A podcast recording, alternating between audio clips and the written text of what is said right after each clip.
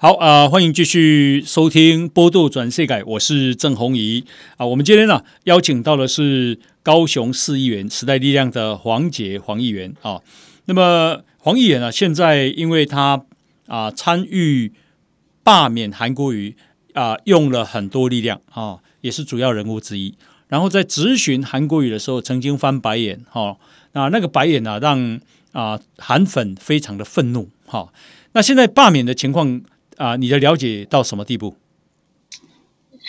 说罢免我，嗯、这个现他们说今天送了大，今没还没送，今天大概累积到两万份左右。嗯，对。那以我要罢免我的话，第二阶段大概是两万九千份，可以、啊、就可以过。对对对、啊、对，两万、嗯、啊，什么时候要什么？因为它有时间的限制嘛。但是因为他现在连第一阶段都还没有送出，嗯、所以。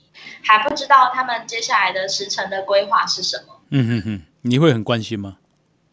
没有哎、欸，我都是记者来跟我讲，然后叫我回应，我才知道他们的进度这样子。嗯，那为什么他们罢免做罢免联署的地方是在你的你是是你的服务处旁边是吧？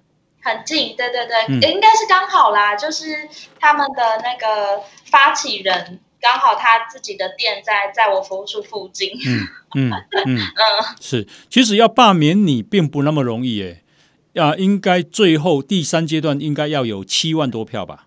对，嗯嗯嗯嗯嗯，呀，我想这个罢免是是不容易的，最主要啊、呃，应该是说要师出有名啊，师出有名就是说你要罢免人家，你要说服人家说为什么我罢免黄姐是合理的，这个事情才最重要。哦，为什么罢免韩国瑜会是九十四万票？因为韩韩国瑜让人太讨厌了。我觉得他可能啊、呃，创造了台湾政治政坛的奇迹，就是政治人物里面他可能是最让人讨厌的人。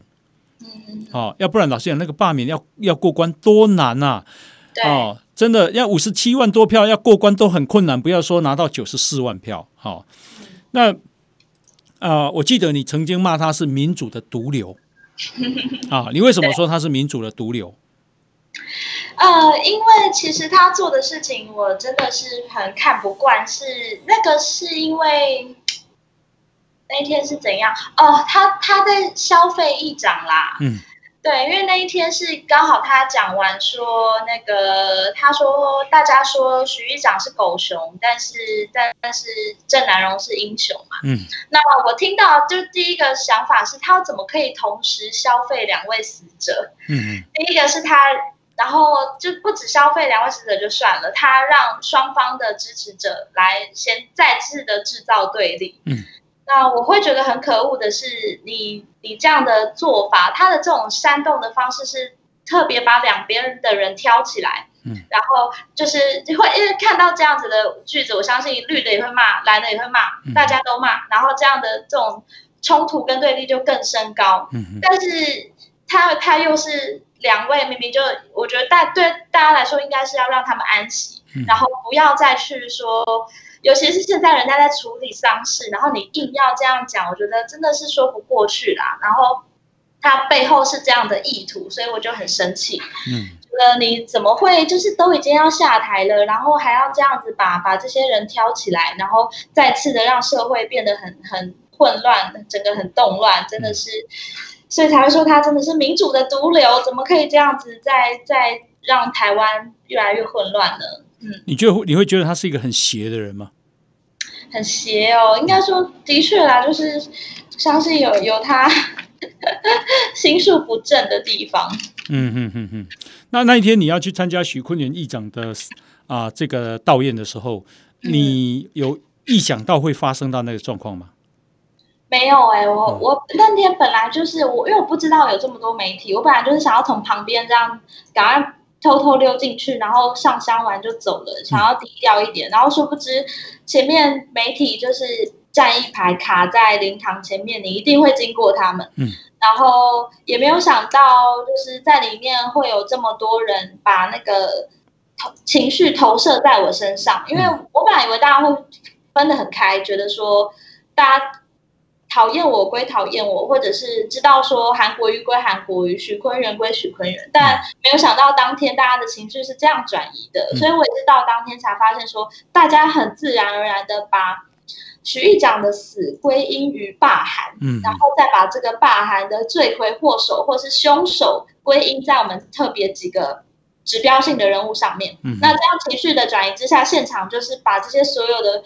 呃，愤怒跟不满全部宣泄在我身上，所以其实我还蛮错愕的，就是我没有没有想到他们的情绪会这样子连接。对，嗯嗯嗯嗯啊，那个这次高雄市长补选，民众党你的了解，他们的动态如何？民众党其实这一次他们都还算有在，他们还在找适合的对象哎，他们要推人。我觉得他们想推人，对，所以包括他们之前也有说，呃，可以跟国民党合作嘛。嗯、然后他们也有问过一些之前是亲民党的议员的那个吴益政议员，嗯，那他们也都有在四处四处的征询中，所以他们应该算是把这一次的补选，即便对没有没有要特别要干嘛，也是当成一个二二年的前哨战吧，因为他们看得出来从嗯。呃一月的那次选选总统大选的时候，他们地方上几乎每个地方推了四四五个立委人选，嗯、就是预计二二年要要抢一席议员。嗯，哦，二二年希希望有一席民众党的议员就对了。对，对对，所以他其实只是在练兵就对了。对对对，很认真在就是经营组织在练。嗯、那你的了解，为什么蔡壁如的户籍要迁到高雄去？第一个是当然也是可能。炒话题吧，让大家知道他们要深耕高雄了。Oh. 然后第二个是二二年，或许之后都都还有机会在高雄有一些机会。嗯嗯嗯嗯。最后一个问题问你啊，诶，国民党籍的台东县的县长黄建庭被小英政府延揽为啊监察院的副院长，你同意吗？我同意吗？我觉得有争有这么大争议的人物，当然是。呃，不，不会不支持啦，除非他真的是，我觉得不同党派没有关系，但他如果是一个过去为人说没有什么争议，然后大家也是对他是呃都是正面的的评价的话，那就没有关系。可是偏偏他呃就不是这样的人，那我觉得被延揽就就势必是就不能认同，所以我觉得反而倒不是党派的问题，对，嗯，当然不是党派的问题。对，但很多人就会对啦，看大家可以解读到什么层次啊？嗯嗯嗯，其实我个人也也不认同啊。嗯嗯，因为要当监察委员，你直司锋线啊，呃嗯、你就是要一个非常干净的人，没有争议的人，更何况他那个是犯法啊。所以以后你如何做别人的表率呢？你如何调查别人的公务员？你如何弹劾别人家呢？哦，这个事情很重要哈。呀、哦，好，那这个非常啊、呃，感谢高雄市议员黄杰黄议员接受我们的访问。黄议员多谢你耶。谢谢谢谢郑大哥。OK，好，那我们就今天进行到这边了哈。再见喽。好，大家拜拜。好，拜拜。谢谢。谢谢。好，拜拜，拜拜。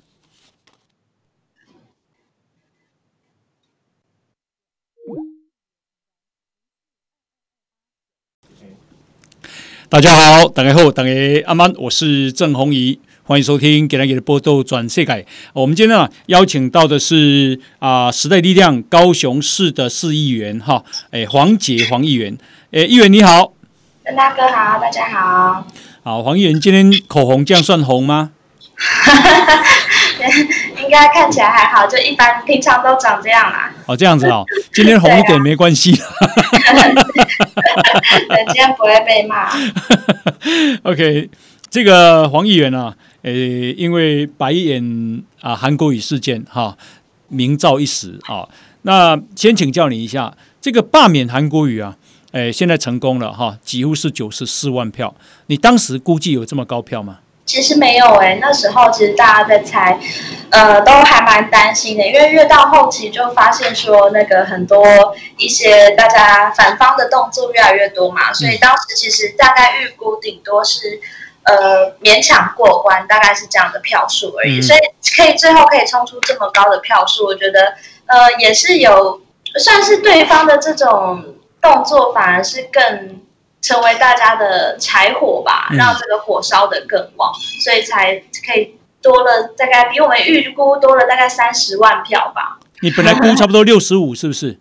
对啊，我觉得大概那个票数就是差不多了。没有想到可以的，这就是包括说大家那天看到很多人从搭高铁啊、坐火车，甚至从海外回来的。嗯。就是哦，整个代代表说，当天的大家的意志力的展现真的超乎我们想象啊！因为我们都在高雄嘛，所以不知道说外地的高雄人到底对这个罢免的意愿到底有多强烈，然后对于愿意回来投票的这种意志力到底有多强，我们是估不到的。所以最后其实我们都不断的在催票，催票的对象就是这些外地的高雄人。那很显然，大家都都有感受到这个危机感，然后也觉得这是一个高雄人不能缺席的意义，是是，所以还蛮感谢这些愿意回来投票的人的。嗯，当时会担心没有过吗？倒不会担心诶，因为我们自己在地的气氛就知道说，呃，在地就有这么多的热情了，嗯、然后地方上普遍的民意，在路上其实都看到大家绑黄丝带，你就知道了，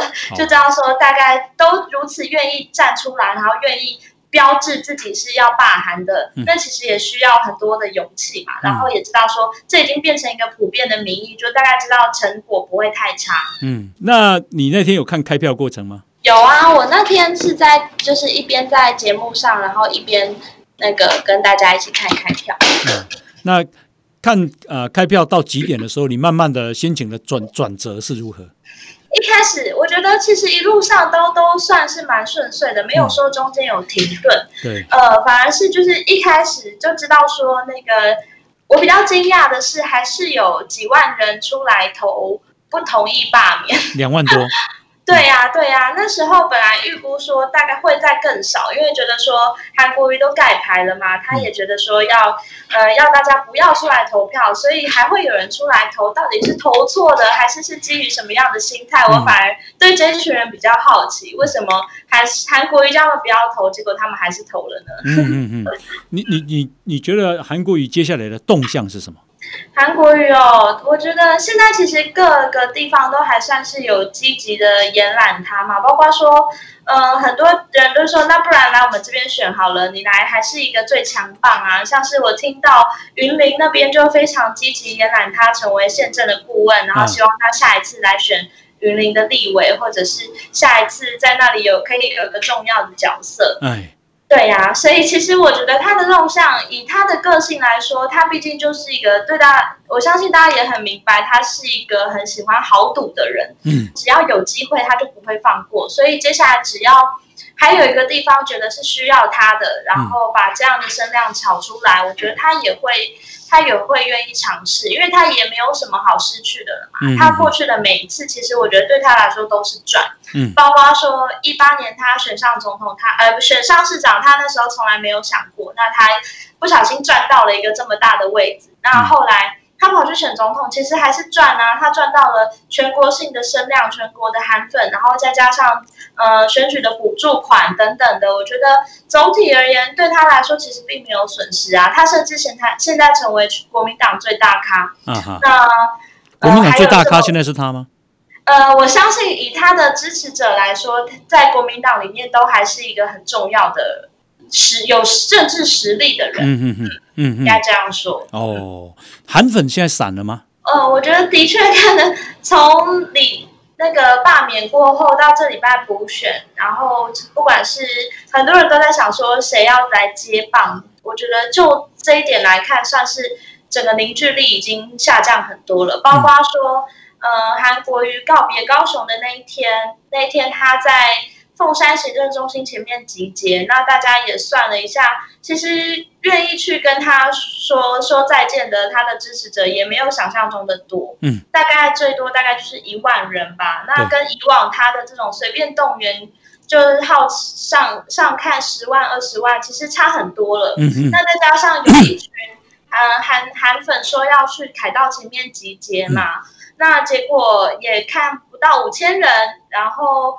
呃，甚至是他们认为说要自己要提一个补选的人选，嗯、那看得出来，其实，在韩国瑜衰退之后，已经没有人可以凝聚这些支持的力量，然后支持的力量是四散的。嗯，即便现在韩国瑜要推自己的子弟兵曹怀荣出来选，嗯，那其实也看到说，我们凤山区的国民党议员李雅静，他其实也是觉得，呃，他他的实力不会输对方嘛，嗯、那。其实还有很多在地的国民党的人选，很希望自己是自己有足够的的能量，可以跟曹怀荣匹敌啦。所以看得出来，国民党在没有韩国瑜之后，在高雄的确这个力量都散掉。如果说韩粉的凝聚力啊、呃、最高的时候是一百，现在大概剩多少？现在哦，呃，现因为我觉得也要看，因为现在韩国瑜并没有要他。有一个更明确的目标带领大家前进嘛，然后现在他也没有积极的要让他的力量传承给，应该说，即便他的力量没有办法，他的力量要延续给曹环荣，也没有办法完全转移，所以现在我觉得有到一半就不错了。当然，我不能评估说到底韩国瑜的支持者可不可以完完全全的复制到曹环荣身上，因为还没有看曹环荣有有正式的造势，或者是他也还没有出来要说。他要再带领这些，把韩国瑜的这些意志带领到什么方向，所以都还没有办法正确的评估。但以目前四散的状况，我觉得有到一半就不错了。OK，如果他有到一半就不错了，怎么还会是国民党最大咖呢？哎，那个是是过去啦，就是在韩国瑜还、啊、还没有陨落之前，他是还在神坛上的时候。对啊，对啊。我我有一个事还是搞不懂哦，就是说为什么高雄市政府给市长是有官邸的，然后那个官邸是不用钱的，嗯、那个官邸是有维安的，是啊，环境也是很好的，够宽敞的。为什么他必须要自己去租房子，自己付钱，然后车子在中间要转？我现在还是搞不懂哎。你你你可以告诉我答案吗？我也是一个，我也不是他的他的亲信，我也很难明确的指出说到底是什么样，基于什么样的原因。当然那时候外界猜测很多嘛，很可能是说，因为他他自己对外的说法是他住不习惯，嗯、他想要住简单一点，嗯、然后。他想要有自己低调的生活，那当然外界也有在想说，是不是因为那边就在左营高铁站旁边，嗯，他要搭高铁去其他地方都快很多，哦，然后，呃，他就是基于一个想要，就是不会被大家发现，被这么多人发现他在干什么样，干什么的一个动机等等的，嗯，对啊，我觉得。我也很难，这个可能要问他的国民党几个比较好的议员才会知道，到底他们在里面都在干什么。我讲实话，我我判断的啦，猜的啦，嗯、他一定有一个呃、欸、没有跟外界讲的理由了。嗯嗯，我相信也是这样。啊，阿拉伯利都免给你户籍嘛。对啊。然后恭喜在市市长官邸的环境都一直都是不错的，陈举能做到，他也可以做到。对啊，然后维安又好。啊，你在里面的隐私性是完全没有问题的，嗯、对不对？而且你要叫所有的局处首长来官邸一起吃饭，然后谈事情、开会，那更方便啊。嗯，哦、啊，因为我们跑新闻又不是没跑过，啊，那市市长官邸有市长官邸的设计，啊，那我再问你，就是说本来的呃高雄市政府的行政中心市长室是在市委行政中心嘛？对。后来他把它移到凤山嘛？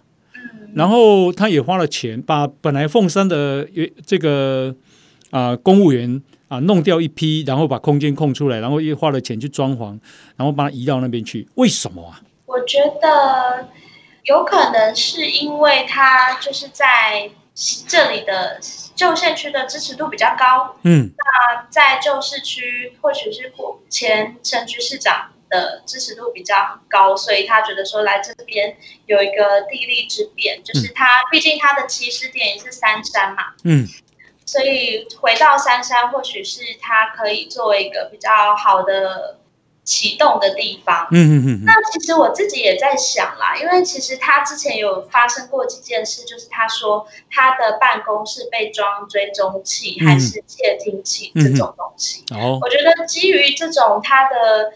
他的猜疑有可能也会带到他的住处，带到他的办公室上面，所以他把过去所有习惯的东西全部换掉，不管是换办公的地方还是换住处，也有可能都是基于这种他怕，嗯，他怕这种有有被监控的可能，或许是这样。哦，如如果是这样是通这个理论通的话，卢修燕也要很害怕啊。林佳龙要很害怕，因为林佳龙之前是胡志强啊。是啊，但是这个是基于一个，因为韩国瑜之前有提过这样的事件几次，嗯，对，所以我才说，我才会觉得他是不是有这样的一个很容易猜疑，说这种前朝的东西会会监控到他或者监视到他的感觉，嗯，说不定也跟他自己过去作为军人有一种就是对于情报的。特殊的敏感度有关，当然这个我都是都基于一个猜测啦，我不能妄下定论。这样是是是，OK。然后啊、呃，这次这个韩国瑜罢免九十四万票啊、哦，那呃，你爸听说你爸爸妈妈是韩粉，是真的假的？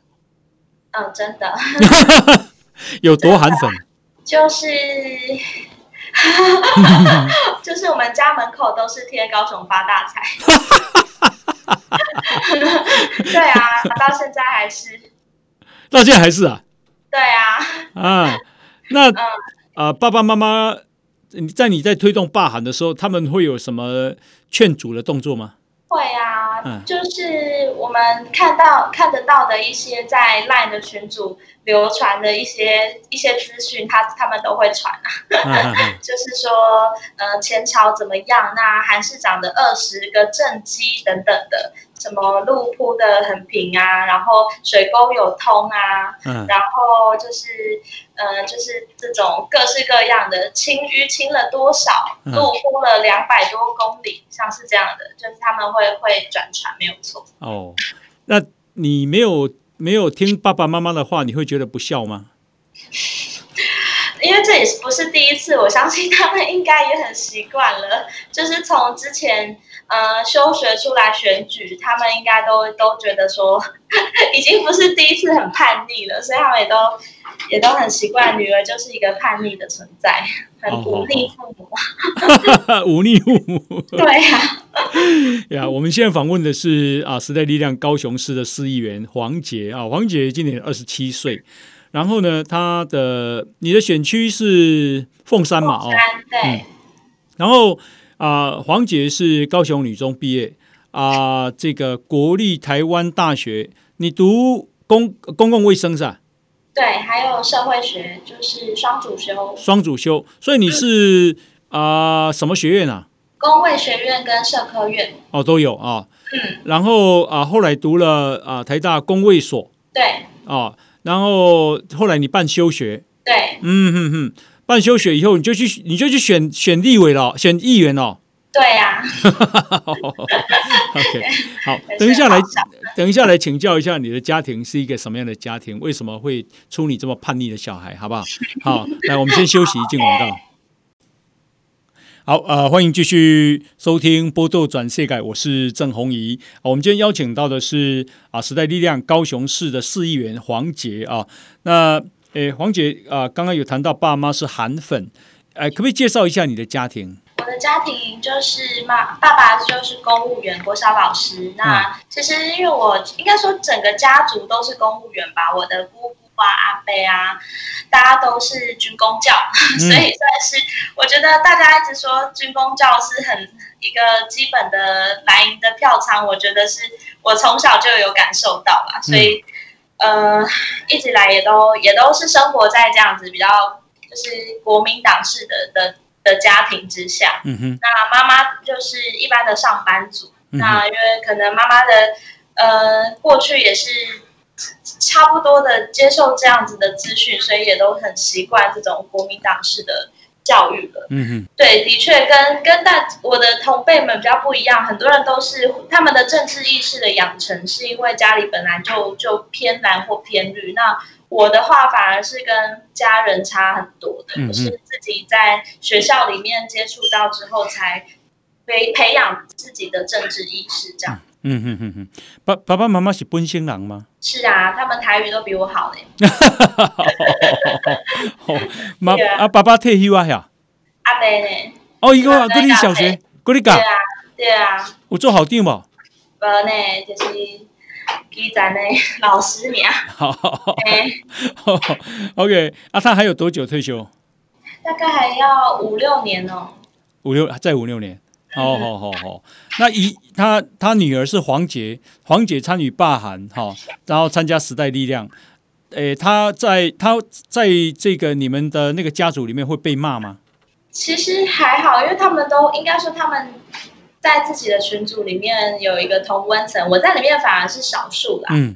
就是在整个大家族的群组里面，我是少数的，少数要罢韩的，他们多数要挺韩的，大概是这样。所以我在里面也不会特别的讲话，知道说要要要保持低调。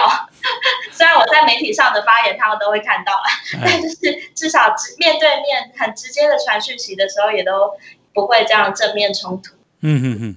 那啊、呃，你们有家族聚会吗？有有有，过年啊，中秋节啊，都会见面扫墓啊。嗯，哈哈。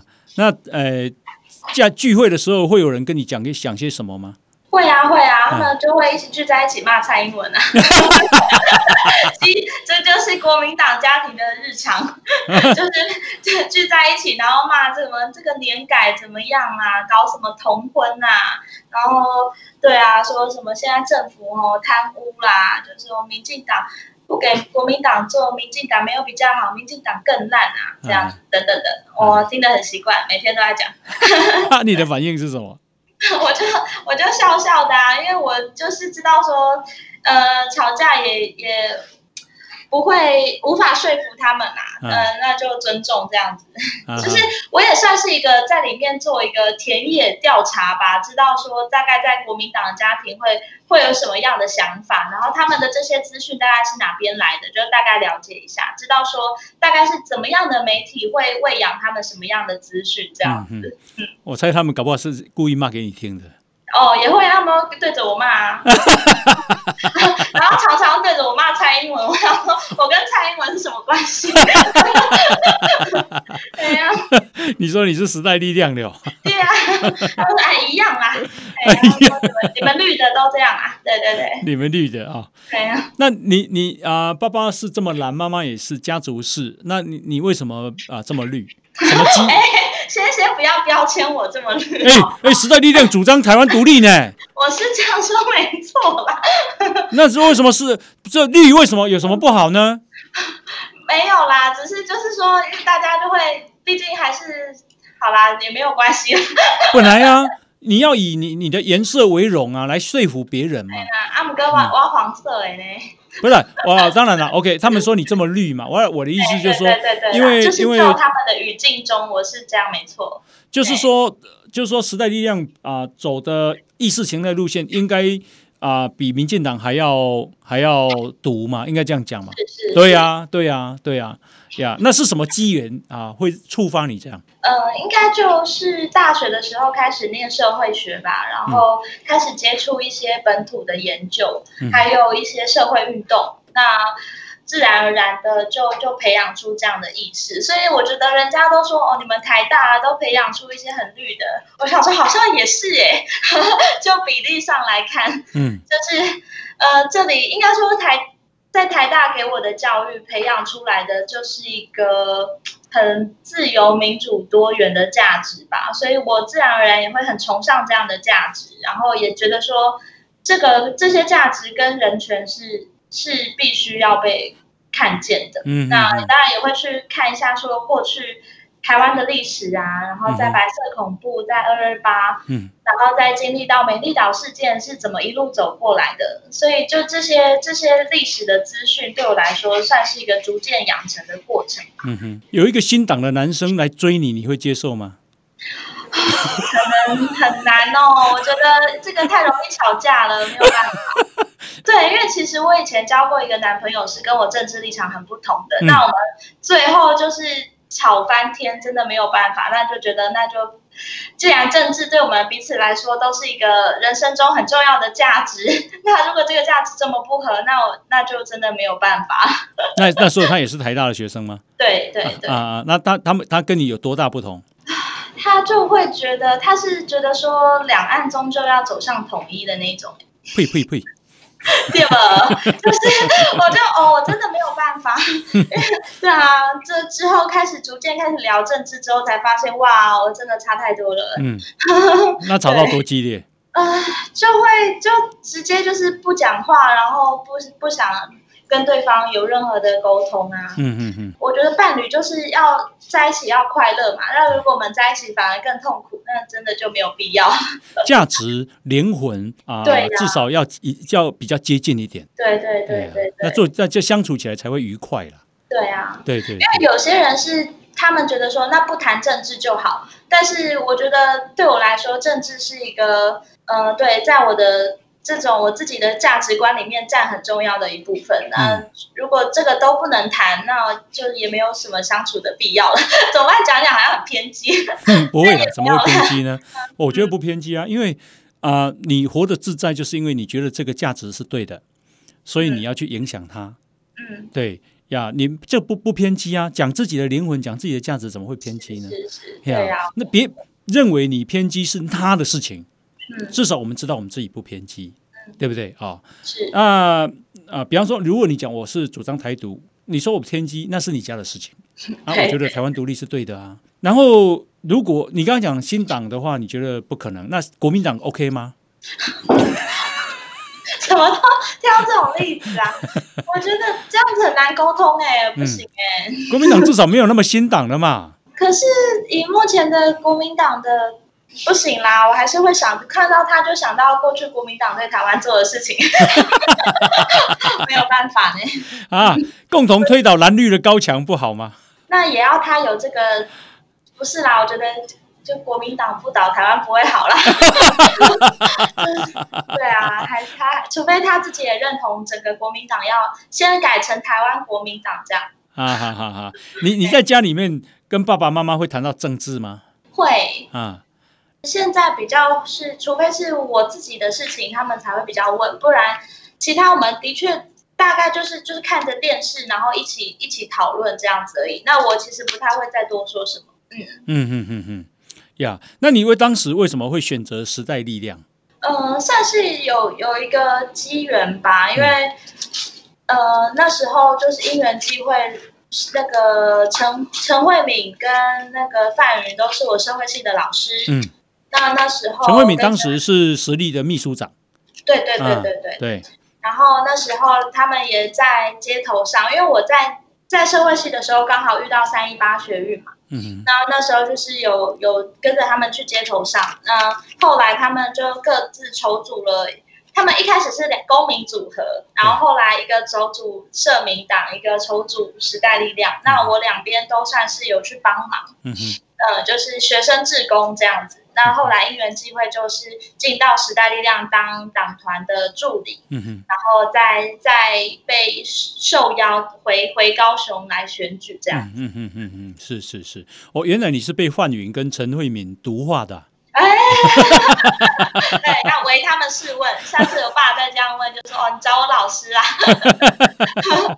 OK，哎，那你你是时代力量。那民进党的陈其迈现在要选啊补选市长，找你当发言人，党、嗯、是同意的吗？呃，主席同意。啊，对，主席算是，其实主席算很早表态，在这一次补选的时候，我们徐永明党主席他算蛮早就觉得说这一次的补选应该没有问题，就是会支持陈其迈。嗯，那。陈其迈邀请我当发言人的时候，他也是觉得说没有问题啊，就是借将这样子的心态，他也觉得说乐见这样的合作。对，那只是因为现在还在讨论是不是有更好的形式啦，因为包括说也有看到一些比较呃深绿的、深黄的，大家可能还还没有不太能接受这样的合作的方式，那还在寻求怎样才可以让我觉得不管怎样，就是台派。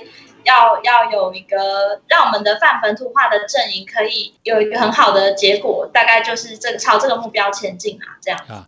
好，我做做补充了哦，就是他刚刚刚讲就是深绿的啊，认为说啊，民进党是无人才啊嘛，发言人在锤时代力量的嘛，哈、哦，这样。那时代力量的比较深黄的人啊，因为时代力量就黄色嘛，深黄的人可能觉得你这个跨党就不忠了哈，这样子呀。Yeah. 不过啊，从选举的角度会希望把选票极大化了，大家理念比较一致的哈，这样。所以啊，我想这个找黄姐去当发言人无不可啦，好，大家整合嘛。对呀，对呀。而且黄姐是有有战力的，哎呀，你光是那个白眼就很有力道了哈。那个像一支武士刀就射过去了。OK，好，这个我们现在访问的是时代力量高雄市的市议员黄杰。来，我们先休息，进好，呃，欢迎继续收听《波度转世改》，我是郑弘仪啊。我们今天邀请到的是啊、呃，时代力量高雄市的市议员黄杰啊。诶，黄姐，你有兄弟姐妹吗？有一个妹妹。那妹妹啊、呃，意识形态跟着爸爸妈妈还是跟着你？跟我比较接近，但对他没有说这么热衷于政治啦。但基本上还是，就是我觉得应该是说，我们这一辈的年轻人大概就是会有一个比较算是天然独吗？天然谈，或者是说就比较接受这种民主的价值。对对对，嗯、基本上都是这样。嗯哼哼，妹妹有去投罢韩票吗？有啊，她有特别回来。她本来她在哪里？他在台北工作，他在台北工作，然后回去投投罢韩票，再回来这样子哦。对对对，哦，那也很感动呢。对呀、啊，就是真的很有动力。对啊，妹妹几岁啦？妹妹现在二十三，才二十三岁哦。对啊，哇，那才刚有投票权不久呢。对啊，对啊。哦，这就是台湾的希望嘛，哈。真的民主的种子。对对对，姐姐要带好啊。然后，对，怕他误入歧途这样。你现在有男朋友吗？怎么突然问这个？对，你别忘了我是长辈啊。还没有过年，不用。你爸爸不敢问的，我总要问呐。嗯，现在没有，现在没有。现在没有呀，是因为大家会关心你的婚事嘛？对呀，因为你是公众人物啦。是啦。对。啊、呃，然后啊、呃，国家少子化。哦，相信对来这个自由啦，让大家有缘就再说啊，没有也不用强求，也没有说一定要要生或不生。我觉得现在年轻人就都觉得没有这么一定一定要有这样的观念啊。啊，会想结婚吗？还好哎、欸。还好，对啊，还好的意思是还好的意思是可有可无，是不是？对啊，如果机缘来了就结，啊没有来就算了，也不会去强求。对啊，嗯哼哼哼，没有说对婚姻特别有想象啊。真的哦？对啊。哦，那也不会特别想生小孩哦。不会。哈哈哈，为什么？就觉得我们。没有车，没有房啊，嗯、养自己就很辛苦了啊。嗯、然后还有很多事很忙啊，就除了没有没有钱，也没有这么多的心力要照顾养育下一代吧。嗯，对啊，就会觉得说教育是一个很重要的事情，但是自己没有把握可以把小孩教好，这样。嗯嗯嗯嗯嗯，对对对。哇，这个爸爸妈妈会催你吗？不会耶。嗯，他们对你已经放弃希望了啦。对，有一点，就是从当我决定要选举的那一刻，就是哦，这个没救了，没有啦，不会这样。只是他们就、啊、这个，他们其实对我来说，对我一直都是蛮蛮放任的，蛮自由的。就是包括说我要选填什么科系啊，嗯、我要做什么样的工作，嗯、然后人生的规划，其实都没有太多的过问。嗯嗯嗯，那你对男朋友的条件是什么？也许我们啊、呃，今天播出以后，就很多人追求你了。好好笑哦！那在节目上这样公开真有吗？不是，因为老实讲，因为节目时间很长，我不知道在问什么。随便聊。嗯、呃，就是价值观要相近吧，然后有同理心。嗯嗯，大概是这样。价值观相近，同理心。对啊。嗯嗯嗯嗯。生活习惯什么的，那个就呃，在磨合吧。嗯嗯嗯嗯嗯，对呀。嗯嗯嗯，这样哈、哦。诶，你看那个韩国瑜他的那个大将啊，民政局长曹恒荣，他去领表嘛？你觉得他是选真的选假的？选真的选假，要选就总要认真吧。我觉得第一个是要对韩韩粉有个交代啦。因为他们现在韩粉的没有宣泄的出口，也没有说下一个寄托的对象，那他们总是要找一个人，让这些支持者可以继续的有有一个觉得说我的 我这么久的依靠是走了，不知道怎么办，让他们可以有这样的一个依靠的对象。嗯，所以我觉得韩国瑜要硬要找一个出来选，也是基于这样的理由啦。那硬要找一个，所以其实应该是选假的。哈哈哈，呃，要看接下来他的他的决心有多少，跟他要办怎么样的活动，欸，嗯，嗯，对啊，总不能因为像现在的确有很多人想选，只是大家也都知道，没有一个是真的说很可以成气候，或者是真的是值得跟可以有办法跟陈其迈相匹敌的嘛，嗯，嗯对啊，所以说选假的应该也不是这样说，应该是说他们知道说。一定选不是也也不能这样讲，就是说这这一站一定是当炮灰，然后很辛苦，但是还是得要有一个人出来牺牲承担，这样，嗯嗯，嗯大概是这样的悲剧英雄的角色吧。嗯嗯，二零一八年啊，你是那一年当选台那个高雄市议员嘛？对。那二零一八年的陈其迈输给韩国瑜十五万票嘛？对对。那现在陈其迈。啊，这个参加补选，你有可能来当他的发言人。你觉得陈其迈有不同了吗？呃，我觉得从他的嗯、呃、记者会上的声明，大家就应该感觉得到，他第一个是先跟大家道歉，嗯，先跟大家道歉说他一八年没有没有选好，是希望可以再再重新来过，然后再把高雄的希望带回来。嗯，所以我觉得有没有不同，应该很。算是很明显吧，我觉得那时候或许他们都这些本土派都都都太轻忽了，觉得说过去都是一直以来都是我们本土阵营的啊，怎么可能让一个国民党人就拿到？所以这一次，即便觉得说相对的可能容易或轻松很多，但是也是要战战兢兢的，然后也是要表现的很诚恳跟很努力的，让大家知道说。不是说我躺着选就好，你、嗯、还是要让大家感受到我是有诚意要要给高雄希望的。我觉得应该这个态度上有展现出来啦，嗯、而且也很重要。因为高雄人就高雄人现在有一个说法是说，我们努力的罢韩不是为了要让你回来躺着选。嗯哦哦，对，就是大家不希望民进党又是挟持着这种说，反正我现在就是。不做什么我也会上，然后好像高雄人是为了要帮他们铺路，但绝对不是这样。高雄人讨厌韩国瑜的，并不一定支持陈其迈，那么大家一定要知道这一点。所以接下来他还是要努力的用自己的能力展现自己，愿意让高雄人相信啊，不是说好像。当时，毕竟我觉得那个门槛也在那里，九十四万票的门槛在那里，他要如何突破，然后获得这样的支持，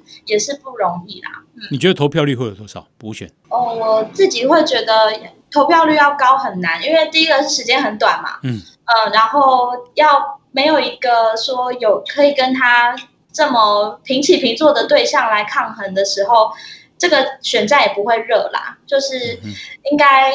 就对啊，再加上高雄人已经很累了，这才刚罢韩完，大家那个精疲力尽，对，所以这两个月的选战的确是会冷冷下来。那大家也也会觉得有一种心态是，明明就知道不会再给国民党，甚至是韩国瑜的子弟兵这么明确了，我们都已经把他罢掉，你子弟兵再来，怎么可能还让你上？